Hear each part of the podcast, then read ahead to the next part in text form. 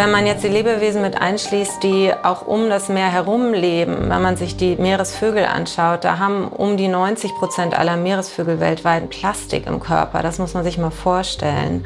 Es muss wirklich radikaler Wandel passieren von dem, was ich sehen kann, denn äh, so kann das nicht weitergehen. Ich glaube, 12 Millionen Tonnen Plastik landen im Meer jedes Jahr.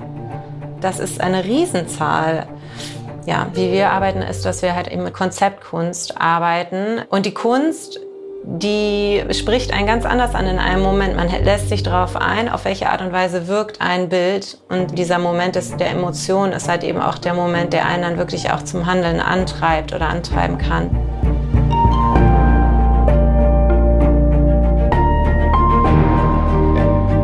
Helden der Meere.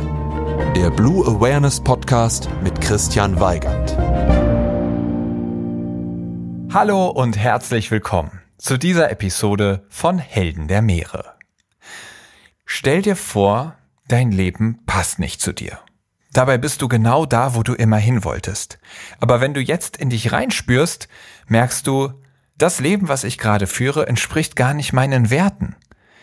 Und das kann bedeuten, dass jetzt große Veränderungen anstehen. Ich hoffe, die meisten von euch sind von einer solchen Krise verschont geblieben. Aber ich bin mir sicher, die meisten können damit doch irgendwie relaten. Unser heutiger Gast, Maike Schützek, kennt genau diese Situation. Sie hat in New York gelebt, die Karriere war immer super wichtig und sie hat sechsstellige Marketingbudgets gemanagt.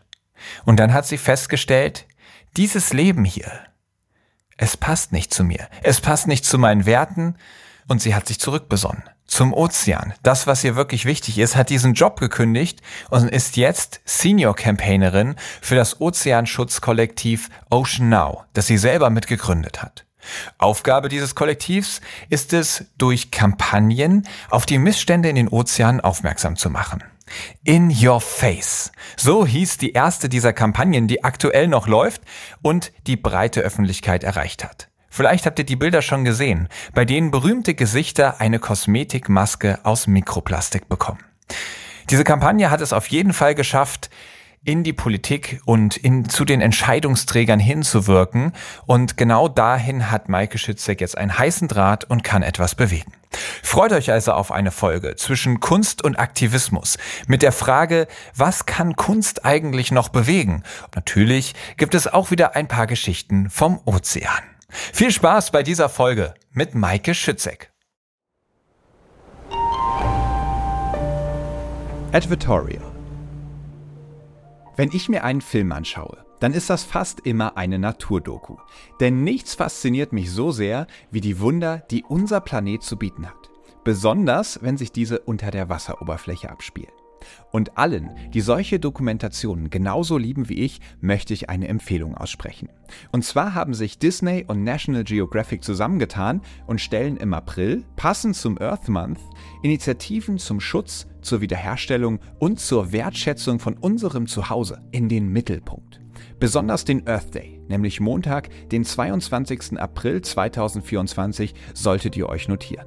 An diesem Tag starten einige Highlights, darunter auch die Dokumentation Die geheimnisvolle Welt der Oktopusse, die vom Oscar-Preisträger und Meeresenthusiasten James Cameron produziert wurde. Ich durfte die dreiteilige Doku schon vorab anschauen und bin begeistert von diesen Tieren. Sie haben drei Herzen, blaues Blut und können sich durch ein Loch von der Größe ihrer Augäpfel zwängen. Sie sind intelligent, sozial und neugierig, aber zugleich auch furchterregend. Sie sind Meister der Tarnung und Verwandlung und sie besitzen erstaunliche Fähigkeiten, die die menschliche Vorstellungskraft übertreffen. Neugierig geworden? Selbst abtauchen in die geheimnisvolle Welt der Oktopusse könnt ihr am 22. und 23. April jeweils ab 20.15 Uhr auf National Geographic Wild im TV oder ab dem 22. April auf Disney Plus im Stream.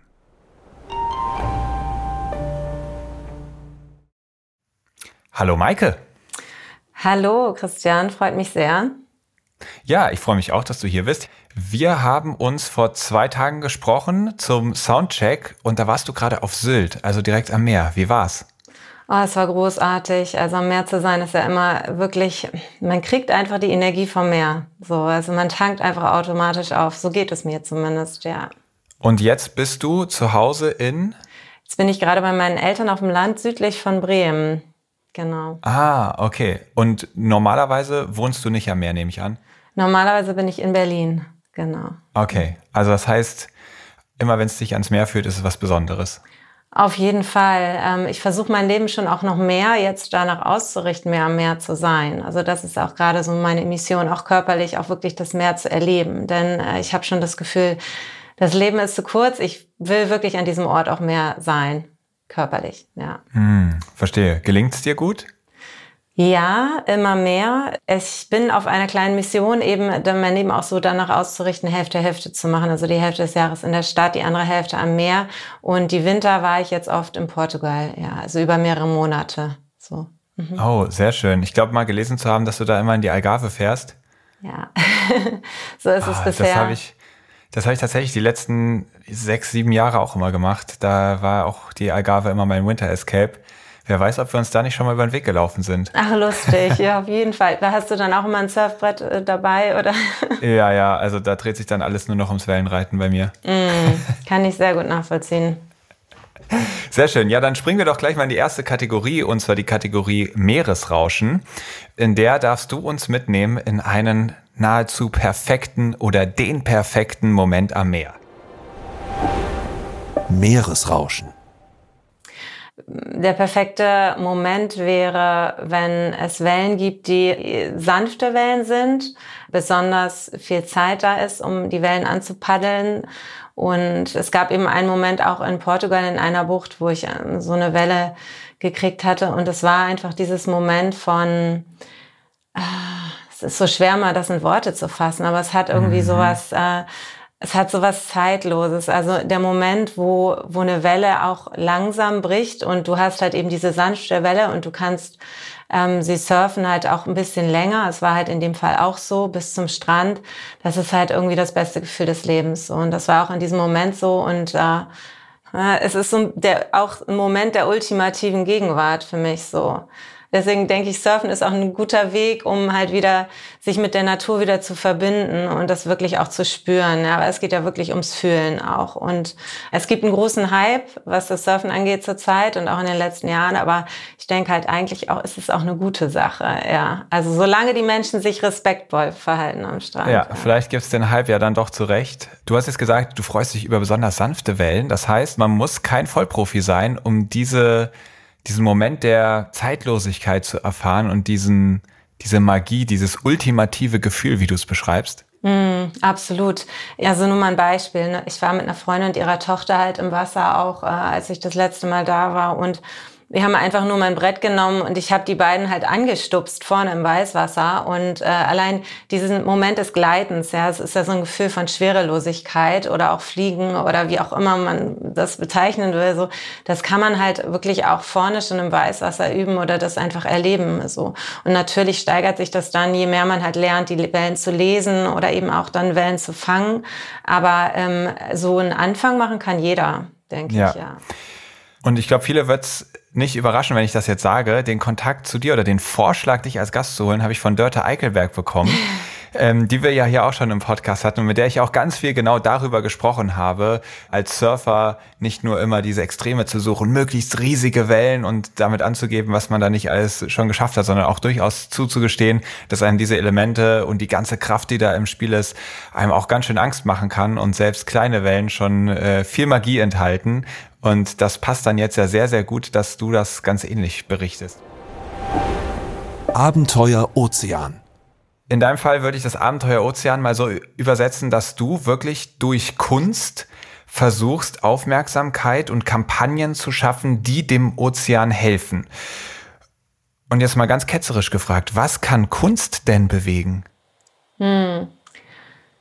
Ja, die Kunst ist so ein Tor zu unserem auch zu unserem Unterbewusstsein ein Stück weit. Die Kunst spricht uns ja emotional an, wenn wir uns darauf einrichten, mhm. ein, einlassen. So. Und das ist ein ganz wichtiger Aspekt, denn in unserer Gesellschaft sind wir ja sehr rational orientiert. Also wir arbeiten mit Zahlen, wir arbeiten mit Fakten. Und die Kunst die spricht einen ganz anders an in einem Moment. Man lässt sich darauf ein, auf welche Art und Weise wirkt ein Bild. Und in unserem Fall ist es halt so, also nochmal ganz kurz dazu, also ich denke halt eben dieser Moment des, der Emotion ist halt eben auch der Moment, der einen dann wirklich auch zum Handeln antreibt oder antreiben kann.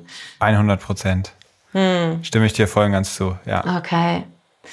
Und zwar, wie wir arbeiten, ist, dass wir halt eben mit Kunst, Konzeptkunst arbeiten. Ähm, und zwar nehmen wir, also finden wir ein Konzept Kunstwerk ähm, eines Künstlers, einer Künstlerin und schauen, auf welche Art und Weise passt das zu unserer Kampagne, beziehungsweise es passt dann schon. Also wir wählen ein Konzept Kunstwerk aus und ähm, in unserer aktuellen Kampagne beispielsweise ist es ein Kunstwerk von einer Hamburger Künstlerin, Swantje Günzel das hundertprozentig zu unserem Kampagnenthema gepasst hat. Die Bilder werden so verwendet, ähm, also erstmal geben wir den Bildern einen ko-kreativen viralen Aspekt, wenn irgendwie möglich, so dass sie eben einer Teilhabe auch ermöglichen, also denjenigen, die sie anschauen. Und dann nutzen wir natürlich die Bilder auch für die Medien, also unsere Medienarbeit, um über die Medienarbeit die Politik zu erreichen. So. Genau, du hast genau. gerade gesagt, ein, die Bilder sollen einen ko-kreativen viralen Aspekt haben für die Leute, die sich das anschauen. Also die sollen da irgendwie dran teilhaben haben können. Wie funktioniert das denn? Also, dass sie das selber teilen können oder wie muss man sich das vorstellen? Ja, in diesem Fall, also es kommt immer sehr auf das Kampagnenthema an. Wir stecken in der aktuellen Kampagne, in der allerersten. Ähm, hier war es jetzt so, da kann ich mal so erklären, wie ich mir, wie, wie wir es da gemacht haben. Ähm, wir haben mhm. ähm, dieses Kunstwerk, das Microplastics 2 heißt. Es stellt eine symbolische Schönheitsmaske dar aus Mikroplastikpartikeln und einer blutenden Nase. Und dieses Kunstwerk haben wir auf bekannten Gesichtern in Anführungsstrichen repliziert. Und in dem Fall ist es so, dass wir einen Open Call gemacht haben für Menschen an der ganzen Welt Ozeanliebhaberinnen und sie gebeten haben, uns Mikroplastik zu schicken von Stränden. Und die haben das Mikroplastik dann gesammelt und nach Berlin geschickt und zwar wirklich aus der ganzen Welt. Also äh, wir haben es insgesamt 50, rund 50 Einsendungen bekommen und haben eben auf 50 Porträts ähm, dieses, dieses Kunstwerk dargestellt. Das heißt, und die Menschen waren wirklich total bei der Sache. Also man hat richtig gemerkt, also da gibt's, es wurde dann weitergereicht und wir haben wirklich, also so, das ist so gut, das lief, das hätte ich gar nicht gedacht, also von Anfang an. Aber ja, die Menschen wollen was tun, das merkt man dann richtig, ja. Und das ist mir auch super wichtig, dass man, dass man eben jeden teilhaben lässt auf irgendeine Art und Weise, denke ich. Und ähm, wir haben jetzt zum Schluss bei der Ausstellung, wo die jetzt auch ähm, noch gerade zu sehen war in Bremerhaven, jetzt letzte Woche auf der IC Mare, auf der Ausstellung haben wir auch einen, 3D-Facefilter kreiert, also selbst aufgesetzt. Ähm, den kann man selbst auf Instagram, jeder, der ein Instagram hat, beispielsweise nutzen, sich selbst auch darstellen im Netz und dazu etwas sagen, also sich positionieren, eine Meinung haben, eine Meinung kundtun. So, und das ist halt, das ist mir super wichtig, wenn dieses einfach nur darstellen stellen wollen, das ist, das ist in keinster Weise das, was ich eigentlich, das ist irgendwie zu oberflächlich, ja, das ist, ja, mhm. nicht so mein Ding. Okay, das heißt, jeder kann bei dieser Kampagne mitmachen und durch diesen Instagram-Filter oder wo auch immer man das da nutzt, selbst ein Teil dieser Ausstellung werden. Genau. Mhm. Verstehe. Okay, jetzt kommen wir mal von dem Breiten ins Konkrete, nämlich in diese In-Your-Face-Kampagne. Ich glaube, so nennt man sie. Und das ist auch tatsächlich, glaube ich, der erste Berührungspunkt gewesen, den ich mit dir oder deiner Arbeit hatte. Die Bilder, die kenne ich schon etwas länger, wo wirklich prominente Gesichter eben diese Plastikpartikel im Gesicht haben, eine blutende Nase. Wie ist diese Idee entstanden? Du hast gesagt, ihr habt dieses Bild gesehen von der Künstlerin und hat einfach gesagt, ey, das passt perfekt zu unserer Kampagne, zu unserer Kampagne. Habt die dann gefragt, können wir das nachahmen mit prominenten Gesichtern? Und die hat gesagt, ja klar, und auf ging's. Ähm, ja, so ähnlich. Also wir hatten äh, das, das Kunstwerk an sich, die Auswahl des Kunstwerks äh, ist eben so entstanden, dass ich Swantje Günzel auf einer Ausstellung in Norddeutschland kennengelernt hatte und ich war von ihrer Arbeit total begeistert und wir sind dann in Kontakt getreten und, und haben dann geschaut und sie war generell interessiert, was zusammen zu machen und hat halt geschaut von ihren Kunstwerken her, würde halt dieses wirklich wie die Faust aufs Auge einfach zu unserer Kampagne passen. Mhm. Und dann hatten wir das auch schon genutzt für den Launch der Kampagne und die Idee, das zu replizieren, kam durch ein Teammitglied von uns, die Eva, die hatte die Idee, die stand auch selbst schon vor der Kamera ähm, in ihrem Leben öfter. Und die hat dann gesagt, ja, aber vielleicht wäre das dann eben auch gut, wenn man die Menschen, die halt viel Make-up vor der Kamera haben, beispielsweise ähm, auch zu fragen, ob sie ein Statement machen wollen würden in der Öffentlichkeit. So. Und dann haben wir gedacht, das ist eine geniale Idee, die Menschen selbst zu fragen. Und so ist es dann entstanden, dass wir im Endeffekt die Menschen, die halt auch selbst vor der Kamera stehen, vielleicht auch etwas dazu sagen möchten zu diesem Thema. Und so haben sie es dann auch getan und wir haben diese 50 Porträts, insgesamt sind es genau 56 aufgenommen. Und dazu ähm, es gibt es auch immer eine Aussage der Person ähm, zu der Frage seiner Antwort, was bedeutet dir der Ozean? Und das war mir auch sehr wichtig, dass jede Person dazu eben auch eine Aussage machen kann, denn das ist halt eben ja genau ja, dieser Widerspruch. Also einerseits eben dieses sehr starke Bild, dass eben auch das Handeln des Menschen oder wo wir uns, also wo ich auch das Handeln des Menschen sehe in diesem Bild, ja, und andererseits eben die Realisierung, dass der Ozean die Quelle allen Lebens ist. Dieser Widerspruch, das ist mir irgendwie sehr wichtig, das so darzustellen, so, weil ich glaube, da passiert dann was mit den Menschen, ja. Mhm. Und wie seid ihr auf diese Protagonistinnen gekommen? Habt ihr eine große Ausschreibung gemacht und die 56 haben sich gemeldet oder habt ihr euch die ganz bewusst rausgepickt und gesagt, euch hätten wir gerne? Ja, es war, war äh, schon eine bewusste Auswahl und zwar haben wir geschaut, ähm, Wer ist entweder mit dem Thema Ozean auf irgendeine Art und Weise verbandelt oder im Bereich Social Change unterwegs. Ähm, wir haben auch ähm, generell Menschen, die vor der Kamera stehen, also beispielsweise Schauspielerinnen dabei und eben auch Fridays for Future, Scientists for Future, also Menschen, die sich bereits einsetzen oder auch für den Bereich Zero Waste einsetzen etc. Wir haben halt geschaut, wen gibt es da aus diesen Bereichen ähm, ach ja, DJs, DJs, Produzenten auch aus unserem Netzwerk so ein bisschen, auch Berlin ähm, sind auch mit dabei und wir haben auch schon geguckt, also spezieller geguckt, wir mussten auch einige ausschließen, ne? denn viele, äh, ich sage jetzt mal Promis, ähm, machen ja auch Werbung für McDonald's und Co. oder für Prada, die halt immer noch mit Pelz arbeiten oder ähnliche Marken, wo wir halt auch gedacht haben, nee, also würden halt schon dann, wenn dann, gerne mit Menschen zusammenarbeiten, die auch sehr, also ethisch ähm, eben auch darauf achten, auf welche Art und Weise sie Geld verdienen. Und dann das Ganze zu koordinieren, das lief halt über drei Monate, äh, insgesamt drei bis vier Monate. Da haben wir die Fotoshoots organisiert und in Berlin halt dann eben auch realisiert, genau. Cool. Und da war dann zum Beispiel auch, um Gäste aus diesem Podcast zu nennen, Uli Kunz und Dörte Eichelberg dabei, über die wir ja vorhin auch schon kurz gesprochen haben. Und äh, ja, viele andere bekannte Gesichter. Man kann sich das auf eurer Seite Ocean Now angucken. Werde ich auch mal einen Link in die Show Notes packen, dass ihr euch genau diese 56 Porträts dann alle anschauen könnt und auch die Aussagen, die die Personen dazu getroffen haben. Wie war es denn, diese ganzen äh, Leute zu treffen? Gab es da irgendwie so ein ein, zwei persönliche Highlights, wo du sagst, boah, mit denen, das war irgendwie ein ganz besonderes Shooting, war eine ganz besondere Begegnung? Also Didi Hallervorden war auf jeden Fall ein Highlight. Also es war großartig. Es war einfach sehr lustig, mit ihm zusammenzuarbeiten. Das war richtig cool ich fand es halt schön, wenn ein, zwei Menschen dabei waren, die halt zum Beispiel hatten auch ihre Tochter, ihren Sohn mit dabei, irgendwie, die dann vielleicht auch die nächste Generation, die so ein bisschen mitkriegt, was eigentlich, was man eigentlich so machen kann. Irgendwie, es ist mir auch immer so ein bisschen so ein Anliegen, dass Kinder halt eben auch mitschneiden, wie kreativ man eben mit so problematischen Themen auch umgehen kann. Mhm. Ich bin total dankbar, dass wir auch Luisa Neubauer mit dabei hatten. Also in dem Jahr war ja Greta auch in Berlin, als wir es gemacht haben, aber ähm, sie hatte einen vollen Kalender, deswegen hat das leider nicht geklappt. Aber Luisa war dabei, die hatte auch einen vollen Kalender.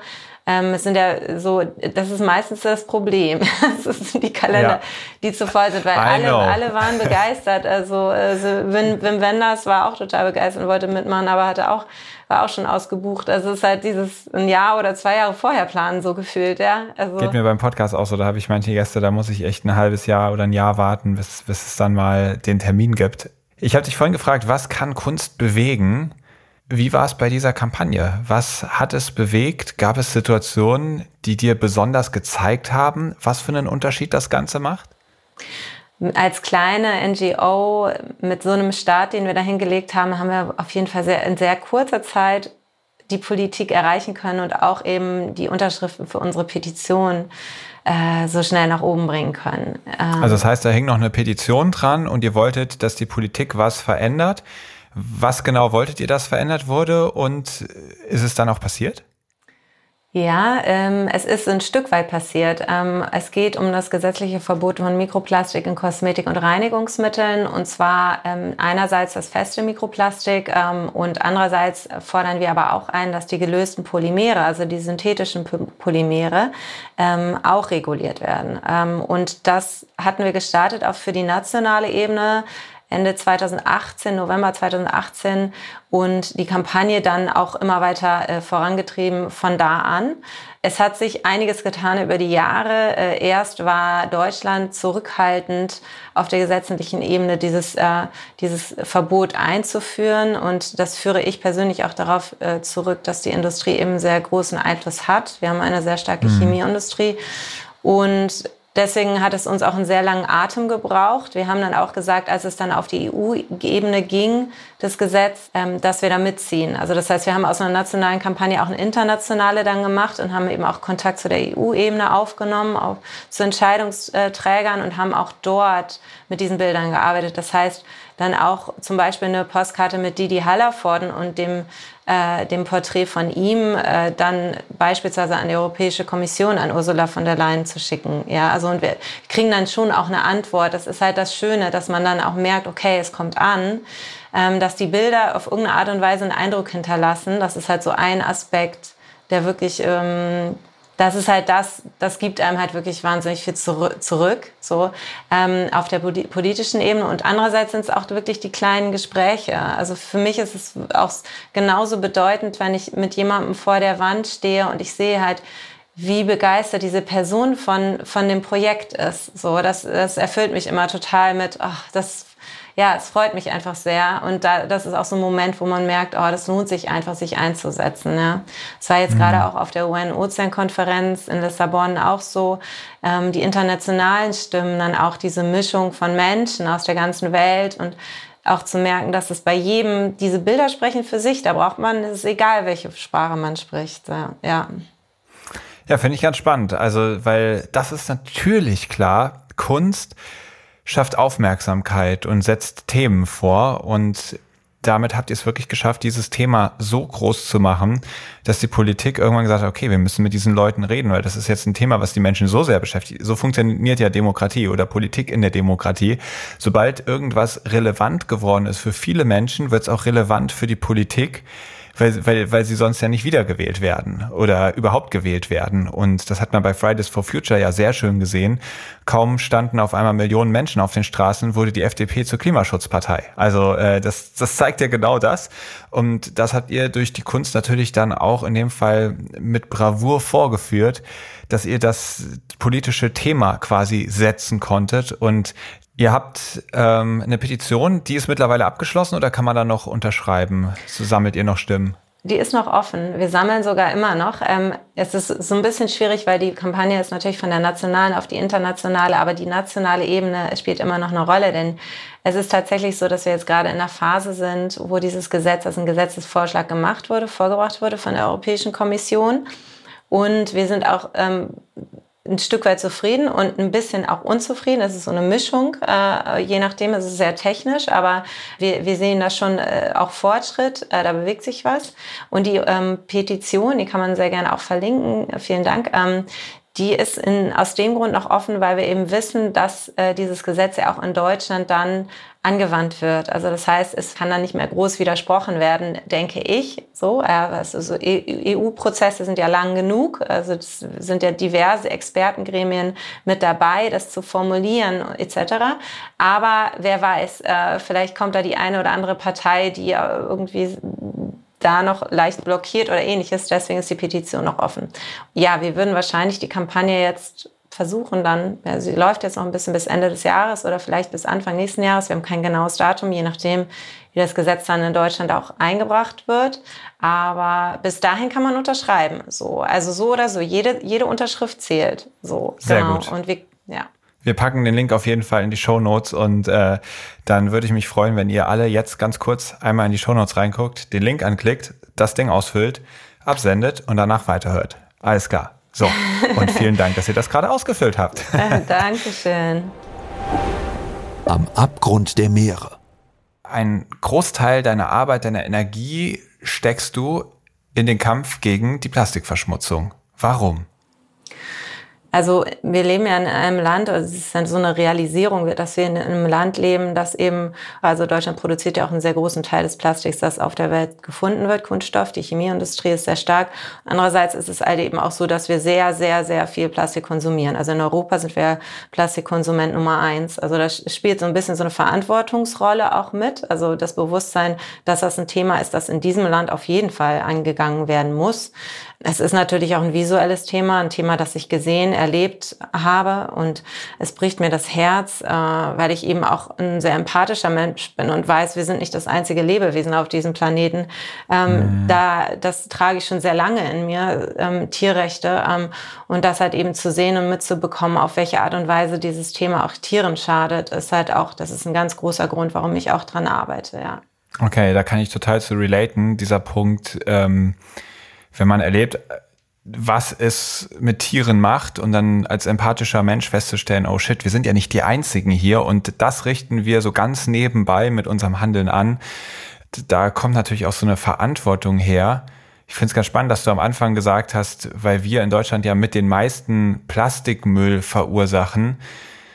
Das hatte ich jetzt gar nicht so erwartet als erstes, dass du sozusagen so einen internationalen Vergleich als Verantwortung heranziehst ich habe da schon so ein bisschen so ein politisches Denken vielleicht auch. Ich habe immer so eine Vogelperspektive auf die Welt und, und denke dann auch, wir leben hier in Saus und Brauch so, so gefühlt. Ähm, äh, wenn ich in diesem Land lebe, ähm, ja, auf welche Art und Weise kann ich denn eigentlich dazu beitragen, dass dieses Land auch das tut, was es tun kann, um sich ähm, so gerechter zu positionieren äh, im, im globalen Ganzen. Und vielleicht kommt es auch aus dem Grund, weil ich eben auch lange im Ausland gelebt und gearbeitet habe und eben auch weiß, wie andere Menschen eben auch auf Deutschland schauen können.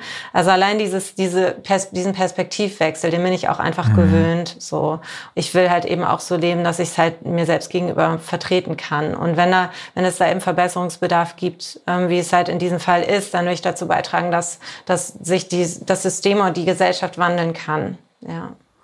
Identifizierst du dich denn stark mit Deutschland? Das, es ist eine Zeit, wo ich mich ähm, besser mit Deutschland identifizieren kann. Es war schon mal so, dass ich genug hatte von diesem Land und dann äh, ins Ausland gegangen bin. Das war irgendwie Mitte der 90er. Und warum? Ähm, das war halt irgendwie dieses engstirnige, das engstirnige an, an Deutschland, dieses Schwarz-Weiß-Denken, äh, die fehlende Flexibilität. Ähm, auch von, vom kulturellen her manchmal irgendwie äh, liegt mir das nicht so ganz. Also ich mag gerne so das, das wenig hierarchische, zum Beispiel in der Arbeit mag ich. Damit kann ich mich identifizieren ähm, und ja, und also im Grunde ist es schon so das Schwarz-Weiß-Denken, was mir am meisten, was mir am meisten aufgestoßen ist. Und das ist besser geworden oder ja. sind deine Ansprüche in die Richtung niedriger geworden? Ich habe das Gefühl, dass es besser geworden ist. Also ich habe das Gefühl, dass auch ähm, die jüngeren Generationen, die jetzt nachrücken, ähm, was anderes mit reinbringen. Auf irgendeine Art und Weise kommt da mehr Flexibilität rein. Diese, dieses Bedürfnis, nur vier Tage die, äh, die Woche arbeiten zu wollen, das ist halt eben so eine Sache, die, äh, die ist, glaube ich, in vielen Ländern, auch in Europa, ich weiß in anderen Ländern vielleicht auch mittlerweile, schon so ein Trend geworden. Ja? Also, dass man eben schaut, ähm, wie kann ich eigentlich mein Leben so gestalten, dass ich auch das tun kann, was ich genieße. Und ähm, mit diesem Trend geht auch so ein bisschen einher, dass die Menschen ähm, auch, denke ich, halt mehr dem nachgehen wollen, was sie ja, was ihnen wichtig ist ähm, und die Leidenschaft vielleicht sich auch einzubringen. Das sehe ich ja auch im Team zum Beispiel. Ähm, dass, da gibt es so, ein, so einen Trend zu sagen, ich will einen Tag die Woche zum Beispiel mich freiwillig irgendwo engagieren. Und mhm. mit diesem Trend, glaube ich, ist es auch, fühle ich mich auch dann wohler in der Gesellschaft. Ja. ja. Ja, nee, finde ich ganz spannend. Wenn du diesen internationalen Vergleich heranziehst und sagst, ey, wir Deutschen, wir stehen echt schlecht da und ich möchte was daran ändern, klingt da für mich auch mit, du identifizierst dich ja auch dann als Deutsche und sagst, ey, ich fühle mich auch verantwortlich und deswegen mache ich da jetzt was. Noch viel spannender finde ich den Punkt, den du genannt hast, wir sind nicht die einzigen Lebewesen auf diesem Planeten und was Plastik dann eben auch mit anderen anstellen kann. Gab es für dich Schlüsselmomente, wo du wirklich sagst, in dem Moment war mir klar, hier muss ich was tun. In dem Moment, das hat, was ich da erlebt hat, hat mich total erschrocken. Hm. Also es gab jetzt keinen absoluten Schlüsselmoment. Ich glaube, ähm, die Bilder, die ich im Netz gesehen habe, die haben mich schon wirklich genug beeindruckt sozusagen. Und ähm, welche sind dir da speziell in Erinnerung? Ja, es gibt da dieses eine virale Video mit der Schildkröte und dem Strohhalm mhm. in der Nase. Das hat es, glaube ich, um die Welt gemacht. Ähm, und natürlich Wale, in deren Magen man dann Plastik findet. Es gibt einen Film, äh, einen ganz großartigen Film von den müsste ich nochmal schicken, äh, den Titel. Ähm, aber es ist im Grunde geht es halt um Albatrosse, ähm, die der Filmemacher untersucht hat im Pazifik. Und äh, da geht er auch total nah dran an die Vögel. Und die, sind, die haben so gut wie alle Plastik im Magen. Und da hast du halt eben mhm. auch diese Bilder, dass die Eltern der Vögel die Babys mit Plastik füttern. Ne? Und das ist mhm. halt, das geht halt wirklich, es geht einem so nah. Ja, ich habe das Glück, sehr naturverbunden aufgewachsen zu sein und ich will auf irgendeine Art und Weise damit was anfangen. So und deswegen glaube ich, ja, schwingt das immer mit. Ja. Ja, dieses äh, Schildkrötenvideo, das ist für mich, glaube ich, auch so das Stärkste von allen, wie es auf mich wirkt. Und Christine Figgener, die Meeresbiologin, die dieses Video aufgenommen hat, die war sogar auch schon hier im Podcast zu Gast. Ich glaube, Folge 5 oder so, gleich schon am Anfang. Kannst du, Maike, so mal umreißen? Jetzt haben wir ja eher so um einzelne Punkte, Videos gesprochen. Was würdest du sagen, wie geht's den Meeren insgesamt mit dem Plastik? Also so von eins bis zehn, wenn eins Vollkatastrophe und zehn alles in Ordnung ist, wie schätzt du die Lage ein? Wenn man jetzt die Lebewesen mit einschließt, die auch um das Meer herum leben, wenn man sich die Meeresvögel anschaut, da haben um die 90 Prozent aller Meeresvögel weltweit Plastik im Körper. Das muss man sich mal vorstellen. Mhm. Ich meine, wie lange überleben dann diese Spezies noch? Da ist es wirklich so, da sind wir auf eins, da sind wir auf zwei oder eins. Wenn man jetzt anschaut, auf welche Art und Weise wurde der Sauerstoffgehalt des Meeres durch Plastik spezifisch schon verringert. Beispielsweise, ja, das, das ist halt zum Beispiel eine Sache, da denke ich, da sind wir vielleicht noch nicht. Äh, da haben wir noch eine Chance, aber die Meere sind halt schon sehr versauert, dadurch, dass sie ähm, wahnsinnig viel CO2 aufnehmen äh, und zu viel CO2, denn also die können ja nicht endlos CO2 schlucken von unserer Erderwärmung, die wir als Menschen ja. produzieren. Also es kommt sehr auf den Bereich an. Ähm, ich denke. Ganz kurz nochmal, du hast gerade gesagt, das Plastik in den Meeren verhindert die Sauerstoffproduktion.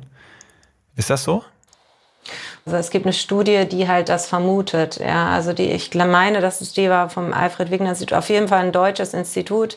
Also es konnte nicht genau festgestellt werden, aber es ist ein Potenzial da, dass Plastik darauf einen Einfluss nimmt. Der Sauerstoff wird ja von Phytoplankton generiert und Phytoplankton sind ja die pflanzlichen Kleinstlebewesen und die sind, werden halt eben durch Plastik auch äh, beeinflusst.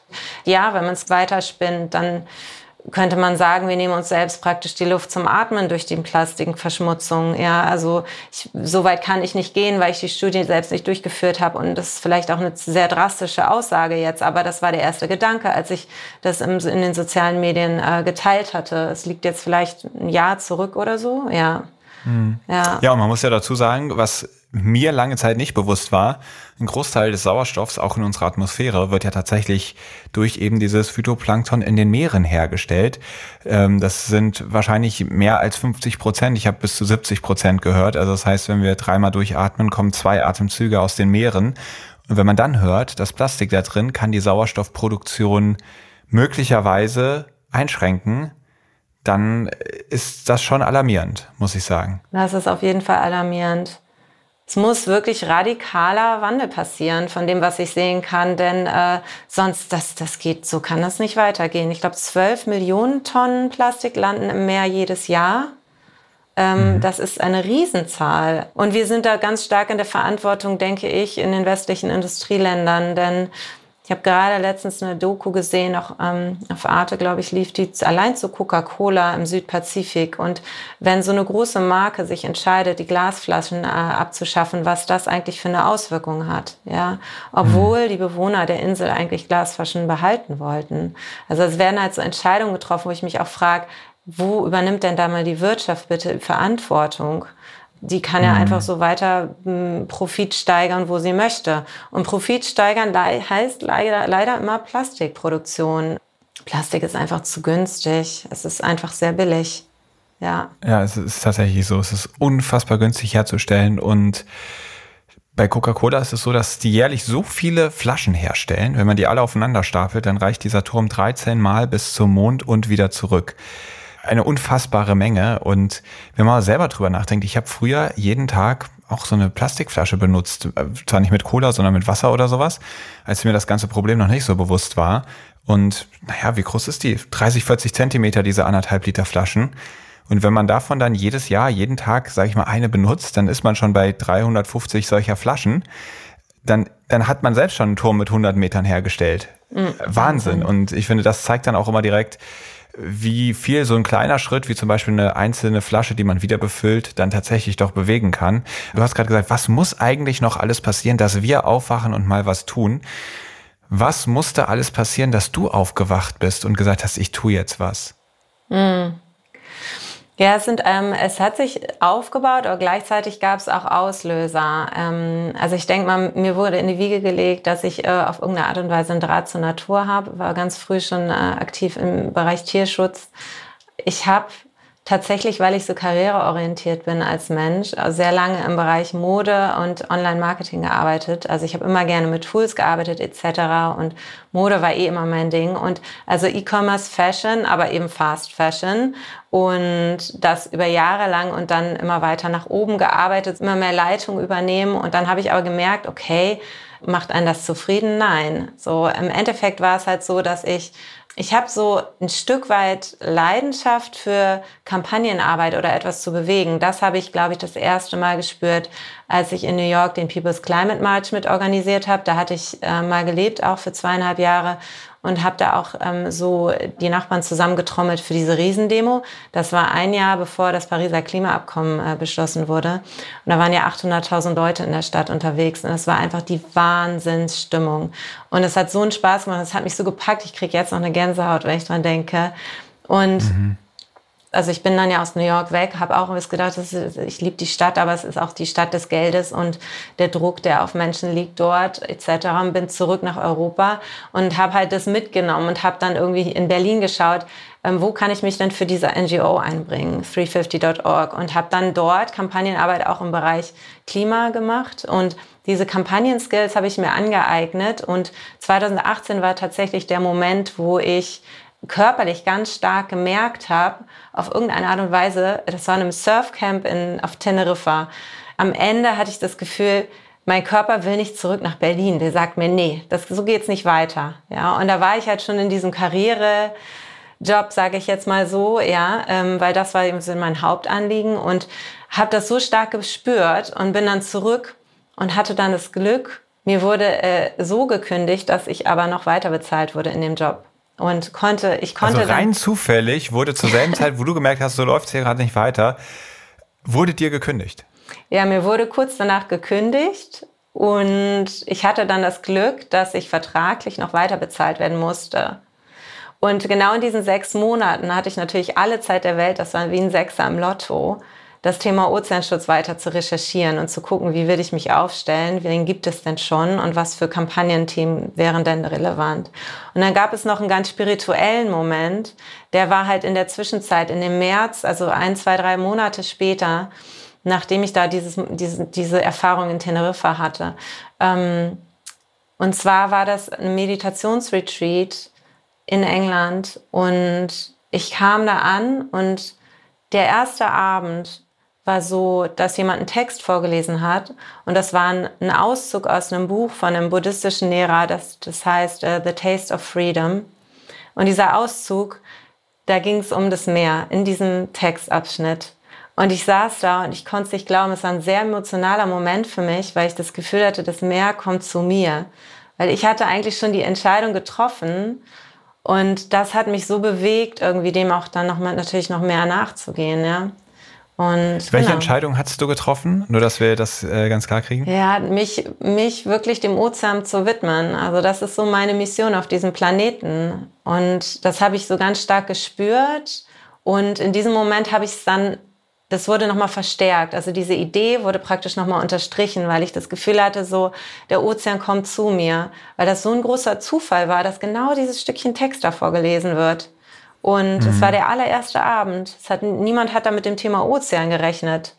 Und ja, und das hat mich ergriffen. Und dann habe ich natürlich darauf aufgebaut und war super dankbar und habe dann weiter recherchiert und wie kann man denn mit dem Thema umgehen? Das war ist wirklich eine, ist auch eine Geschichte, weil es war dann wirklich Thema Kampagnenarbeit. Wie kann ich eine Kampagne aufziehen? Und dann durch diese Neugierde, und das kann ich auch jedem ans Herz legen, durch diese Neugierde für für etwas, für das man Leidenschaft empfindet und wo man das Gefühl hat, da kann ich auch meine Fähigkeiten irgendwie einbringen, so. Vielleicht kann ich die damit verknüpfen, dieser Neugierde nachzugehen und zu suchen und mit Leuten zu sprechen und sich anzubieten und vielleicht auch mal gratis irgendwas zu machen und zu arbeiten, da tun sich dann eben die Türen auf. So. Und das mhm. war bei mir so und das denke ich ist auch bei grundsätzlich so, wenn man dann, wenn man das in sich trägt, dann diese Vision, die kommt dann auf irgendeine Art und Weise wie so ein Puzzle zusammen und da tut sich dann mhm. was, genau. Ja. Ich finde, was da ganz bezeichnend ist, du sagst, es war ja ganz viel Zufall dabei. Ich glaube ja daran, dass du hattest sozusagen dein Bewusstsein so ein bisschen umgeändert und warst auf einmal, ey, ich glaube, ich möchte mit Meeren was machen, ich möchte mich dafür einsetzen. Und diese Chancen, die du dann als Chancen erkennst, die waren vorher wahrscheinlich auch schon irgendwie da. Nur ist man so sehr mit anderen Sachen beschäftigt gewesen und hatte so sehr den Fokus auf was anderes gerichtet, dass man gar nicht so richtig diese Chancen erkannt hat als solche, sondern vielleicht eher als Probleme, wenn ein zum Beispiel gekündigt wird. Also ich meine, wie viele Leute sagen nach einer Kündigung, das war ein Sechser im Lotto. Äh, total schöne Geschichte. Stimmt. Und ähm, das zeigt natürlich, du hattest dann für dich deinen inneren Kompass ausgerichtet und auf einmal haben sich die Wege aufgetan. Es fühlte sich wie Zufall an. Aber dann ging's los. Wir springen jetzt in die nächste Kategorie und zwar Logbuch und da wollen wir dich ein bisschen besser kennenlernen. Logbucheintrag. Du hast vorhin schon von deiner Arbeit und deinem Leben in New York erzählt und da hat man schon rausgehört, du warst da nicht mehr so ganz zufrieden mit. In einem Interview habe ich gelesen, du hast gesagt, deine Werte standen in einem Widerspruch zu deiner Arbeit. Das war sicherlich eine ziemlich unbequeme Erkenntnis für dich. Was sind deine Werte? Kannst du die auf den Punkt bringen? Hm. Meine Werte. Ja, das ist auf jeden Fall eine größere Frage. Mhm. Das ist vielleicht auch so ein bisschen spirituell das Thema, aber ähm, der größte Wert ist eigentlich für mich wirklich zu verstehen, dass wir mit allem verbunden sind. Also alle Atome, alle Elemente sind verbunden. Den Sauerstoff, den ich einatme, der ist mit dem verbunden, was mich umgibt, so. Und das zu verstehen, dass diese Abhängigkeit da ist, sollte eigentlich dann auch mein Verhalten definieren, idealerweise, weil da entsteht ja eine Art von Dankbarkeit daraus, ja, weil ich kann ja leben durch das, was mich am Leben hält, so. Und das ist halt sehr wichtig, diese Realisierung, denke ich, so. Und die, die stand natürlich im absolut krassen Widerspruch vom höher, schneller, weiter im E-Commerce. Ja, also Reporting, äh, Wachstum über Wachstum, äh, Budgets, sechsstellige Budgets managen für globale Marken, 32 Webseiten, in was weiß ich, wie vielen diversen Kanälen, irgendwie Werbeanzeigen schalten etc. Ähm, also ich glaube, eigentlich von dem Wert kann man auch alles andere ableiten. Ähm, ja. Mhm. Mhm. Verstehe. Und deswegen ist es dir, was wir ganz am Anfang des Gesprächs hatten, auch so wichtig, zurück zum Ozean und wieder mehr am Meer zu sein, dich mehr damit ver zu verbinden, weil das ja eigentlich, wenn man diesen Wert von dir so ernst nimmt, ja sowieso eine Verbindung ist, die ganz natürlich ist und vielleicht ein Stück weit gekappt wurde durch dein Leben zuvor. Das jetzt wieder zu kultivieren und diese Verbundenheit auch wirklich zu leben und zu spüren. Mm, absolut, genau. Und das, das Spüren ist halt eben auch etwas, was wir uns selbst so ein bisschen auch wieder beibringen, mhm. idealerweise. Denn ähm, wir leben ja wirklich in einer Welt, wo wir, äh, diese konstante, wir haben einen konstanten äh, Level von Ablenkung äh, durch auch die Technologie, die uns umgibt, ähm, die Art und Weise, wie wir uns selbst definieren, was uns wichtig ist. Und das Essentielle ähm, bleibt da so sehr auch auf der Strecke. Gleichzeitig gibt es aber eben diesen Trend, und das sehe ich jetzt auch gerade beispielsweise, ähm, indigene Kulturen haben ja viel mehr, also die leben ja wirklich diesen Wert. Ich will es jetzt nicht so absolut verallgemeinern, ich bin keine Expertin, aber das, was ich so mitgeschnitten habe, in Workshops oder auch in Events ist es wirklich so, das ist im Grunde das, wo wir uns was abschauen können. Also an, bei den Völkern, die halt seit Jahrtausenden ähm, in, im Einklang mit diesem Planeten leben, da gibt es auch gerade einen mhm. großen Trend in diese Richtung. Ich habe da gerade ein Event erlebt in, in letzte Woche in Berlin. Ähm, da hat man Da waren eine indigene Kultur aus Kolumbien äh, zu Besuch. Zwei ältere, weise äh, Männer waren das. Und man hat richtig gemerkt, ähm, ja, wie viele Menschen daran interessiert sind, wieder zurückzuschauen auf das, was eigentlich, eigentlich das Wesentliche ist. Das, was wirklich wichtig ist. Ja.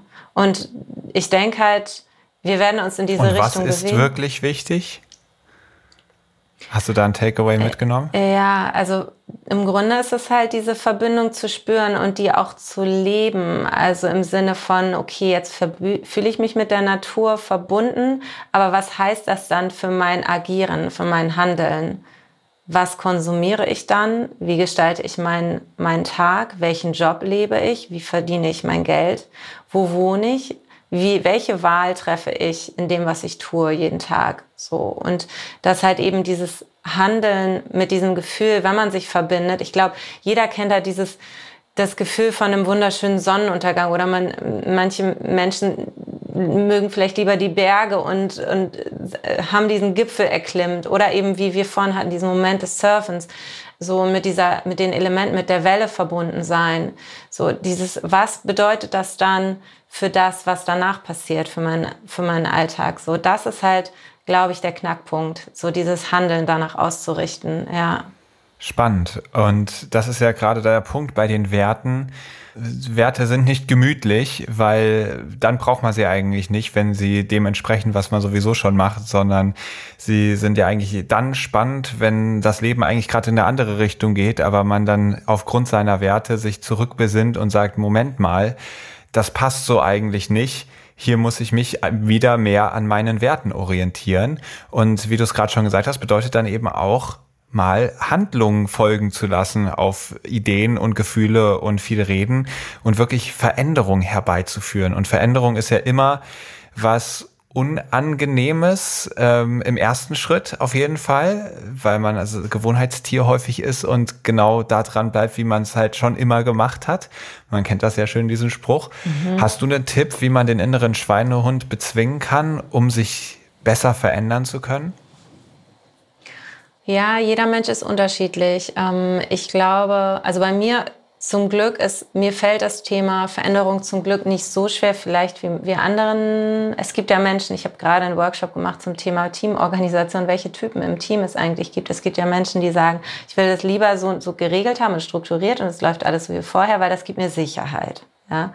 Und bei mir ist es halt so, ich bin eigentlich eher, so was Veränderungen angeht, glaube ich, sehr, sehr offen. Deswegen fällt es mir nicht so schwer, ähm, aber ich würde sagen, das hat ganz viel mit ähm, so ein bisschen Mut zu tun, was auszuprobieren und auch selbst wenn es nur eine Kleinigkeit ist, vielleicht so ein bisschen über seinen Schatten zu springen und etwas zu experimentieren. Also ein bisschen Offenheit zum Experimentieren und dann schauen, was passiert.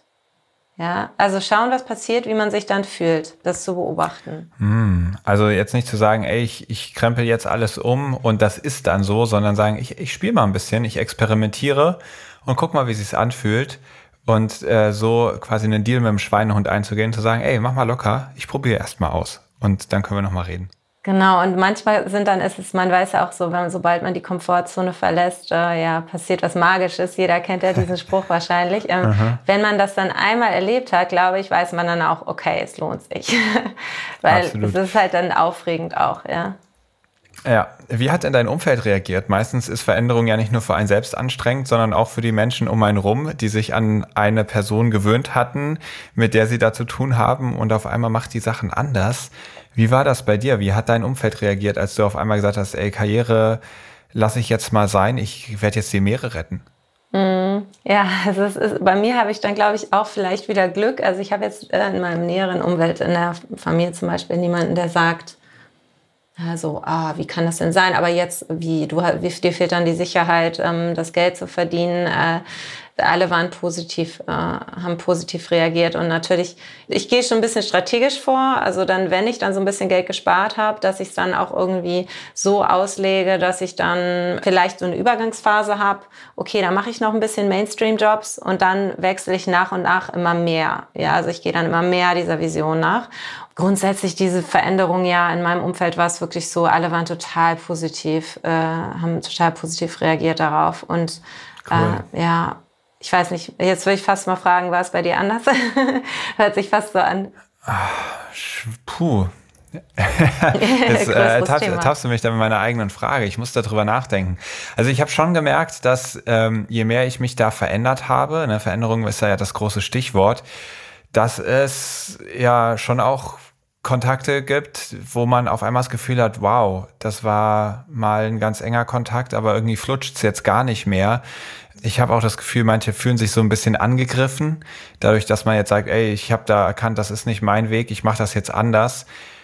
Das ist für Leute, deren Weg das aber nach wie vor noch ist, natürlich immer irgendwie schwer zu schlucken. Und ich habe schon das Gefühl, das hat sich sehr verändert, dann auch mein Umfeld tatsächlich. Muss oh, ich ja. schon sagen, ja. ja. Also es gibt natürlich ähm, da auch Konstanten, aber viele Menschen, wo ich auch sagen muss, wow, das war mal eine Phase im Leben und ich schätze die immer noch total und freue mich, die zu sehen, aber das ist sehr selten geworden, der Kontakt. Und dafür sind jetzt irgendwie andere Leute da, die viel mehr dem entsprechen, zu dem ich mich selbst dann hinentwickelt habe. Ja, das ist, das ist ja bei mir äh, gut, dass du es auch nochmal sagst. Im Grunde ist es wirklich so auch, dass äh, das auch sehr ähnlich. Also es ist schon so, ich habe jetzt nur mal an, auf mein näheres Umfeld geschaut und Freunde und so, aber wenn ich jetzt auf ehemalige Kollegen schaue, aber selbst da ist es auch so, dass viele das wirklich sehr begrüßen. Also es, mhm. das sieht man auch, aber es sind jetzt mal so, ja, Leute aus, die ich halt aus meiner Zeit im Ausland kenne, da sind wirklich so ein paar, da sehe ich ja oft nur so Reaktionen in, in sozialen Medien irgendwie, aber viele begrüßen das total und äh, es ist aber dann nicht so, dass ich dann sage, okay, wir sind genauso connected wie vorher, weil natürlich, da hat sich, mhm. da hat sich was gewandelt in der, in der Prioritätenliste sozusagen, ja, was, was dann wirklich zählt im Leben, ja. Mhm. Absolut. Du hast vorhin mal so das Wort Vision in den Mund genommen. Ähm, ich habe in einem Interview mal gelesen, in Utopien sind es, die dich inspirieren. Hast du eine Utopie im Kopf, auf die du zustrebst? Hm, ja, also im Endeffekt ist es schon so, was ich bewundere und was ich liebe. Also vom Konzept her ist halt ähm, der Ansatz der regenerativen Kulturen. Also eben, es gibt ja mittlerweile auch wirtschaftliche ähm, Alternativmodelle, ja. Und ähm, wenn man eben schaut, wie kann man die Wirtschaft auch anders gestalten, so dass eben es nicht nur um Wachstum geht. Das ist für mich eine Utopie, die auf jeden Fall erstrebenswert ist, weil die Idee des immer, äh, immer währenden ähm, endlosen Wachstums ist für mich halt, das führt leider in die Irre und äh, macht unseren Planeten kaputt. Eine Utopie für mich wäre halt, dass die Menschen bottom-up realisieren, okay, das ist wirklich das Wesentliche für mich im Leben und das brauche ich. Und ich, ich lebe jetzt mal das, was mir wirklich wichtig ist und das auch im Einklang mit dem Planeten. Das wäre auf mhm. sowohl Stadtebene als auch auf dem Land irgendwie möglich. Regenerative Energien ähm, und nachhaltige mhm. Energien in jedem Fall gehören mit zu der Vision und ähm, Utopien finde ich schon, das ist auch etwas, was man, was wir noch viel mehr wieder praktizieren könnten. Ich glaube, wir stecken halt viel zu sehr in dieser Technologie und halt sind in diesem konstanten E-Mail-Checken, konstanten äh, mhm. Social Media und wie viel Zeit wir damit verbringen. Wir, wir haben den großen Blick für, also das, den Blick fürs große Ganze irgendwie dadurch auch ein Stück weit verloren. So.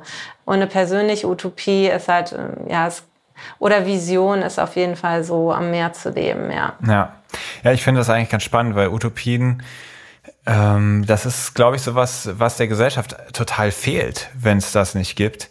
Ich merke das jetzt gerade, wenn, wenn ich mich frage, was, was habe ich denn für eine Utopie? Ja, ich habe da jetzt nicht so ganz Großes im Kopf. Aber wenn ich mal so reinfühle, wie könnte es sein, ja? Einfach nur so irgendwie, okay, die Menschen sind wirklich, jeder ist voll bei sich angekommen, strahlt vor Lebensfreude, dass er einfach sein Leben leben kann oder ihr Leben leben kann, weil es sich nach dem eigenen Leben anfühlt, weil man das Gefühl hat, boah, ich bin genau da, wo ich hingehöre und auf einmal alles so ineinander klickt und man wirklich, es ganz normal ist, dass man irgendwie erneuerbar und nachhaltig lebt, im Einklang mit dem Planeten. Ne? Ich meine, das ist ja auch so eine Faszination von diesen indigenen Völkern, die ganz eng verbunden mit der Natur leben. Ich glaube, dass das auch an diesen ganzen Geschichten, die man früher gelesen hat oder sowas, wie spannend ist es, oder beim Film Avatar oder so, wie spannend ist es, wenn es dann Wesen gibt, die wirklich verbunden sind mit ihrer Umwelt. Das hat doch eine riesen Faszination, dass wir da vielleicht wieder zurückkommen. Und ich finde, wenn ich da so drüber nachdenke, dann kriege ich direkt so ein, so ein Bauchgefühl, so ein wohlig warmes, wo ich so merke, ah, oh ja, das fühlt sich gut an. Und ich glaube, das kann ein Riesenantrieb sein, so eine Emotion, so ein Gefühl, vielleicht so ein Bild im Kopf zu haben, bei dem man weiß irgendwie so, ey, da soll's hingehen und nicht immer nur dieses, man sitzt jetzt da, fragt sich, was soll sich verändern und findet tausend Gründe, warum das gerade jetzt nicht geht. Da, da ist doch eine ziemlich große Diskrepanz. Deswegen finde ich es ganz schön, dass wir gerade mal so kurz über Utopien gesprochen haben und vielleicht auch eine Anregung für alle ZuhörerInnen, hier gerade sich mal zu überlegen, ey, was wäre denn für dich eine Utopie, wo du sagst, so würde ich mir die Welt gerne vorstellen. Und dann spürt man euch rein, was das vielleicht für ein gutes Gefühl und für einen Antrieb mitgeben kann. Mm, voll schön, dass du das ansprichst, ja. Ja. Fun Fact, den ich über dich gelesen habe. Du siehst in Menschen oft ein Tier, dem sie ähnlich sehen. Mit welchem Tier hast du dich die letzte Stunde unterhalten? Ähm, die, die, du meinst die letzte Stunde ähm, in welchem Sinne? Achso, also, heute? Äh, mit mir jetzt quasi, Ach genau. So, mit also dir. welches Tier siehst du in mir, war die Frage. äh, gute Frage. Was ein Tier bist du? Ja, also das heißt, du hast äh, jetzt noch nicht ich, automatisch von alleine drüber nachgedacht? Nee, habe ich jetzt noch nicht. Äh, bin zu konzentriert bei der Sache. Ähm, okay, vielleicht mh, mm, tropischer Vogel? Tropischer Vogel. also ein Paradiesvogel. Vielen Dank. Das yeah. ist, äh, ist doch, glaube ich, was, äh, was ich als Kompliment, Kompliment verstehen kann. Ähm, Oder was Freund als, von als mir was, sagt, yeah. sagt immer, ich hätte einen Dino-Grinsen und äh, würde wie ein Dino aussehen. Das, glaube ich, kann man weniger als Kompliment verstehen, weil die einzigen Dinos, bei denen man Zähne sieht, sind irgendwelche T-Rex oder sowas. ähm, ja, aber Lustig. dann hätten wir auch auch das geklärt. Und was für ein Tier bist du selber, wenn du in den Spiegel ja, schaust? Ich bin, also bei mir ist es ja wirklich ganz, äh, ganz oben im Kopf. Äh, in meiner Familie bin ich die Schnecke. Also ich, äh, ich sage dann immer Turbo-Schnecke, weil ich bin halt eigentlich relativ schnell mit allem, was ich tue. So, ähm, aber es ist lustig, wir nennen, wir haben uns, haben uns in unserer Familie geben uns halt Tiernamen. Wahrscheinlich ist es so auch entstanden. Ah. Also mein Bruder, meine okay. Schwester, meine Mama und mein Dad. Ja, genau. Ähm, deswegen Schnecke ist ganz oben. Ähm, ansonsten vom Aussehen Obwohl her. Obwohl du so schnell bist, das macht ja überhaupt keinen Sinn. Ich weiß, ja, ich weiß auch nicht, wie wir drauf gekommen sind. Das ist im okay. Ende, ja, es ist ein bisschen widersprüchlich. Es war in der Zeit, als ich in London war als Au pair und äh, 1996 und irgendwie haben wir dann angefangen, uns irgendwie Briefe zu schreiben und haben da Tiere drauf gemalt auf irgendeine Art und Weise. Da kam dann die Schnecke. Ja. Ähm, genau, aber ansonsten, ja, was für ein Tier bin ich? Äh, ja, weiß ich nicht. Was würdest du denn sagen? Ich, äh, ich kann es für selbst auch total schwer irgendwie, würde mich mal interessieren. Puh. Ja, ich Gibt weiß nicht, ob ich da so ein ausgesprochenes Talent habe, wie du sofort. Äh, Einfach aus dem Bauch ähm, heraus. Ja. Hm, vielleicht ein Erdmännchen. Ja, das wäre ich gerne. Ich liebe Erdmännchen. Die sind großartig. Das nehme ich als Kompliment auf. Danke. Sehr schön. So, wir kommen jetzt in die letzte Kategorie und zwar Ebbe oder Flut. Und ich stelle dich hier vor eine kleine Entweder-oder-Auswahl und ein paar Halbsätze und du sagst einfach ganz spontan, was dir in den Sinn kommt. Ebbe oder Flut? Strandparty oder einsamer Sonnenuntergang? Party. Mit guter Musik. Am Meer, auf dem Meer oder im Meer? Immer im, im, ja, im Wasser, ja. Fisch oder vegan? Ähm, also vegan. Hm. Es ist eher so mein Ding, ja. Dein größter Erfolg? Schwer. Ich glaube, meine Kehrtwende äh, mit der Entscheidung, mich für den Ozean, ähm, mich dem Ozean zu widmen. Deinen eigenen Werten treu zu bleiben, alles hinter dir zu lassen und dich dem Ozean zu widmen. Klingt ja. nach einem guten Erfolg. Mhm. Ja. Aktivistin oder Künstlerin? Hm, Aktivistin. Ich bin als Aktivistin geboren. Was ich durch das Meer gelernt habe? Im Moment zu sein. Der größte Irrtum über mein Leben als Künstlerin ist? Mm, ach so, kannst du kurz sagen, wie ich das verstehen kann? Ähm, also, wenn ich mich als Künstlerin sehen würde, was der größte Irrtum Ach, du siehst dich gar nicht. Genau, siehst du dich als Künstlerin? Hm, ich würde sagen, nee, also, mh, Hm, ich bin kreatives Wesen, aber ich glaube, Künstlerin wäre vielleicht ein bisschen weit gefasst. Ah, okay. Was bist du denn dann jetzt beruflich? Hm. Ui, ich bin, ja, es ist langweilig, Senior Campaigner. okay, dann versuche ich es mal so rum. Du hast ja eben gesagt, du bist eher Aktivistin als Künstlerin. Der größte Irrtum über mein Leben als Aktivistin ist? Dass ich keine Erfolge einstreiche. Wenn das ein Irrtum ist, also ich würde sagen, das ist ein Irrtum, dass Aktivisten immer einfach nur tun, tun, tun und halt nicht weiterkommen. Hm, okay, das nehme ich. In fünf Jahren wird euer Ozeanschutzkollektiv Ocean Now wahrscheinlich in der dritten Kampagne stecken. Das hört sich jetzt sehr pragmatisch an, aber eine, Residen eine Residenz am Meer haben. Sehr schön. Und wir sind gerade bei der ersten Kampagne gewesen, diese In-Your-Face-Kampagne. Steht die zweite schon irgendwie so in Grundzügen fest? Weißt du schon, was ihr da machen werdet? Es ist noch nichts entschieden, aber ich habe mich mh, mm, auf jeden Fall schon dafür entschieden, mit Sound zu arbeiten. Okay. Da habe ich viele Ideen und ich glaube, mm, das ist, das ist auch etwas, was mich selbst sehr ähm, mitnimmt und wo man sehr gut eintauchen kann in ein Thema mit Sound. Ähm, ich bin ein sehr auditiver Mensch, also visuell auch, aber auditiv auch, genau. Sehr cool. Und das Schöne ist, das kann man ja auch sehr gut in einem Podcast-Format darstellen. Also wenn du da was hast, ähm, dann sprechen wir uns wieder und vielleicht kann man da selbst ja im Podcast dann mal reinhören. Das war jetzt ja bei der In Your Face-Kampagne nicht möglich. Da mussten wir das umschreiben. Ich wünsche dir auf jeden Fall ganz, ganz viel Glück. Erstens beim Abschluss der ersten Kampagne und dann zweitens beim Aufstellen der nächsten dass du vor allem auch weiterhin deine Werte dann auch wirklich in die Tat umsetzen kannst, dass du viel Zeit am Meer verbringst, ganz verbunden bist mit dem Meer und der Umwelt um dich herum. Und ich bin ganz gespannt, was wir von dir noch hören werden. Viel Glück dabei und vielen Dank, dass du hier zu Gast warst. Das war großartig. Vielen, vielen Dank, Christian. Danke. Das war Maike Schützek und das war auch eine ganz schöne Abwechslung in diesem Podcast.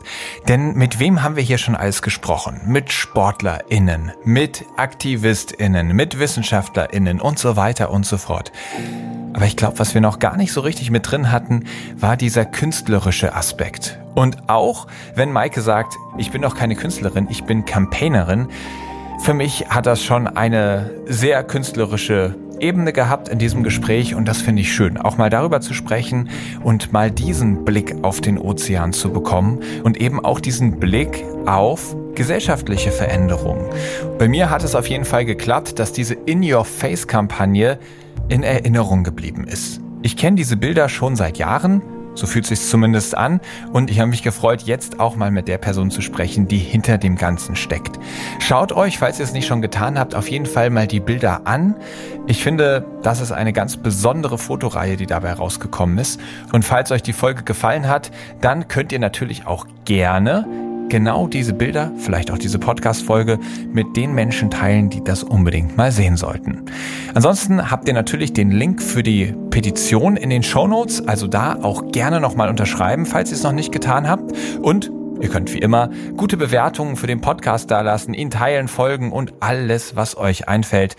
Da freue ich mich riesig drüber, denn wir wollen natürlich möglichst viele Menschen erreichen und begeistern mit diesem Podcast. Denn unser Ziel ist es, euch zu Meeresliebhabern zu machen. Denn das, was man liebt, das möchte man auch schützen.